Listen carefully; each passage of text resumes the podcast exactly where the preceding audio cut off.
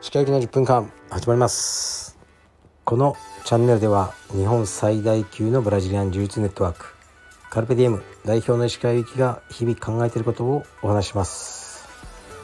はい皆さんこんにちは。いかがお過ごしでしょうか。本日は5月の19日金曜日ですね。東京は雨が降ってますねちょっと蒸し暑い感じですね。今日の朝は息子のトレーニングをしましたと言いたいところですが今日はしませんでした。最近はですねあの夜練習が遅くて朝起きるのがきつそうなんですよね。でいろいろ考えてやっぱりその体の、ね、成長とか回復をもうちょっとあの優先しようかなと思ったんですね。疲れてるんですよね、まあ、昼間。あの顔とか見ると。うん なんかもう授業中も寝てるらしいんですでに。これはねちょっといかんなと思って朝練はしばらくやらないことにしました。しかしここでねただでは引き下がらない。あの僕なので朝練はもうねしばらくやらないよと平日は。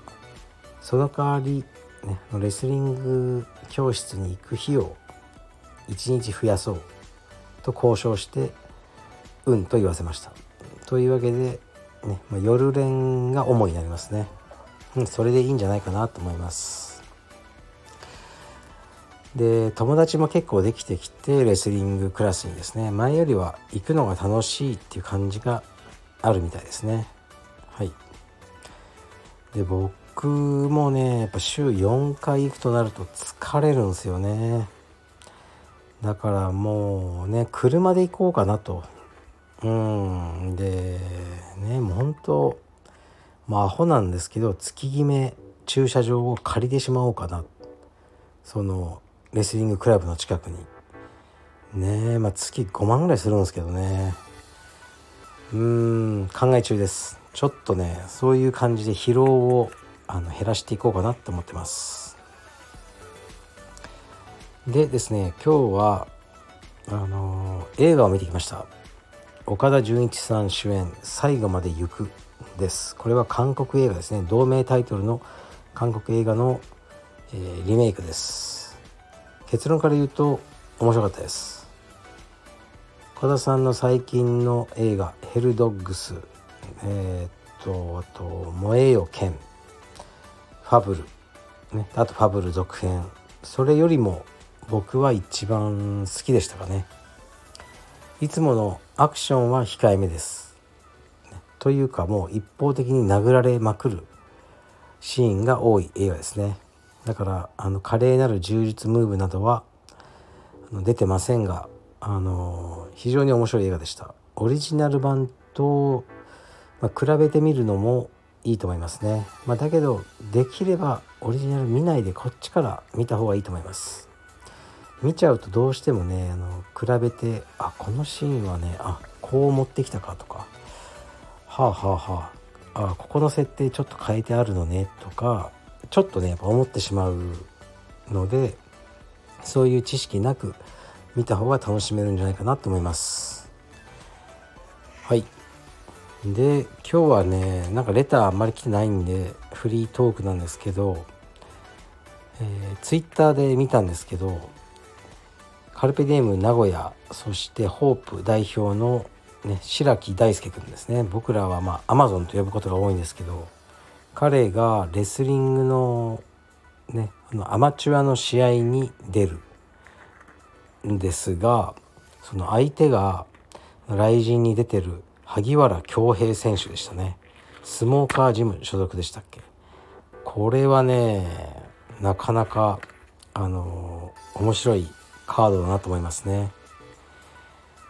まあグラップリングだったら僕は見た感じですよ見た感じはまあアマゾンが強いだろうなって思ってしまうんですよね。やっぱり萩原選手はストライカーだと思うのでグラップリングだけでやったらまあアマゾンが簡単に勝っちゃうんじゃないのという印象を持ってます。レスリングだとどうでしょうね。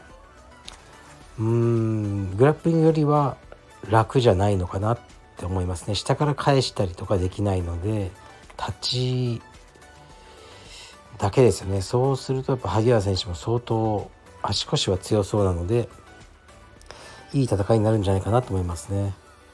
これは楽しみなカードです。はい。あのまあどっかで見られるのかどうか分かんないですけど配信とかで。まあ見たいなと思いますね。であと道場のことで言うと帯の授与式ですね。青山道場。青山本部道場の授与式が今週の日曜日です。はい。でねまああの多くの方が新しい帯を手にされるですが僕はもうこの判断に関わってないんですね一切。クラスを見てない以上そうする資格がないっていうのはあるので全部スタッフが会議をして決めてますね。で僕は上がってきた名前を見てはあなるほど。っていう感じですね。うーんやっぱ僕の中で「えこの人まだなの?」とかあるんですけどまあねそれはもうスタッフが決めたことなのでスタッフを尊重しようかなと思ってますね。はい。日曜日ね。まあもちろん僕も授与式行くのであのもし参加される方は道着着用でお願いします。なかなかねあのうちの授与式はシンプルでもう30分で終わっちゃうんですけどあのいいもんですよ。誰かが頑張ってあの新しい帯を手にしてで軽くねスピーチとかしてもらうんですけどその時にああこんな思いが込められてたのかとかあの思っていつも僕もその時間を楽しみにしてますね。うん。でそうやっぱね帯のことってね結構真剣に考えなきゃいけないんですよね。で帯ってなんだろうその明確にねあの口で説明するのは難しい。ですがでもね聞かれたら答えないといけないですね。なぜ、ね、この人はこの帯でこの人はこの帯なのかっていうのを、まあ、説明責任があるなと思ってるんですよね。だから僕の頭の中にある基準っていうのはあるんですけどそれをちゃんと言葉に落とし込んで、まあ、結局は総合判断なんですけどこうみんながね納得できる基準っていうものを、まあ、道場で作っていかないといけないなと思ってますね。うーんなかなかね難しいですね。であとはあそう。最近はあの今日ね電話があったんですけどね僕の住んでる家の方のね家賃ですね。家賃の更新になるんですけど家賃の値上げが来てましたね。まあね今更ねもうそれで引っ越すわけにもいかないんではい分かりました。っていうしかないですね。もういろんな値上げのお知らせが来ますね。なかなか大変です。もう収入を上げるしかないですね解決法は。うん。そうだからまあ物価も上がってますからね。スタッフの給料とかもね上げた方がいいのかなとか思うんですけどうんでもコロナ中ね僕の収入は激減してたんですけど別に給料を下げてないですからね彼らの。うん。だから物価が上がった時だけ上げようとは思わないですね。はい。でうちのスタッフっていうのはうんそのプライベートレッスンが大事なんですね。プライベートレッスンであのまあ基本給ぐらいまあそれ以下のやつもいるけどそれ以上稼ぐやつもいるっていうのがまあ、現状なんですね。でそのプライベートレッスンをいかに増やしていくのかっていうのが、まあ、僕から基本給をねあの 上げようとするよりも手っ取り早いんですねそういうメンタルで頑張ってほしいんですけど、まあ、その辺の努力をやっぱりしてるやつはプライベートレッスン増えてるし、まあ、何もしてないやつは増えないですよね。だからまあ、別にねそれはあの本人のもううん、ね、方針になったらそれでいいんですけど自分はねプライベートレッスンとかよりも収入少なくてもね練習だけしたいんだとかね休養をたっぷり取りたいんだっていうやつはねもうそうしてくださいと思うしいやもうね少しでも稼ぎたい、休み返上であのー、ね僕は稼ぐんだっていうやつはそうするしかない。って感じですね。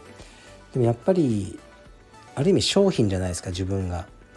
であえてね毎月そのプライベートレッスンの月の金額を全スタッフ見える形で僕は掲示してるんですね。掲示っていうかあのお知らせするんですね全員のスタッフに。だからみんなあこいつはあのこれだけ、ね、今月いくら稼いだっていうのがこう分かる形にしてやるんですけどやっぱり少ないやつは考えた方がいいですよねなんで自分は他の人と比べて少ないんだろうかとかもっと工夫できることはねないんだろうかとかこう、ね、宣伝とかねいろいろうんやってみようって、まあ、思えばいいと思うんですけどねなかなか いないですね。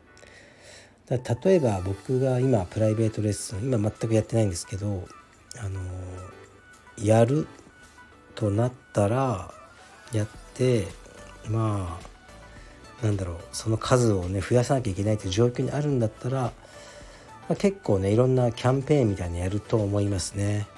うん、もう初回1回は無料でいいですとかねその代わり絶対そこでいいレッスンをして次からお金いいてでもあの入れていただけるようなレッスンをするとかね。まいろいろ、僕は工夫をすると思いますね。うん。まあでもねあのまああんまりねもうスタッフがその商売商売してね頑張るのも、うん、まあ本末転倒かもしれないのでそこはねバランスを見てえー、みんなで頑張ってほしいと思ってます。はい。じゃあ今日はこんな感じです。失礼します。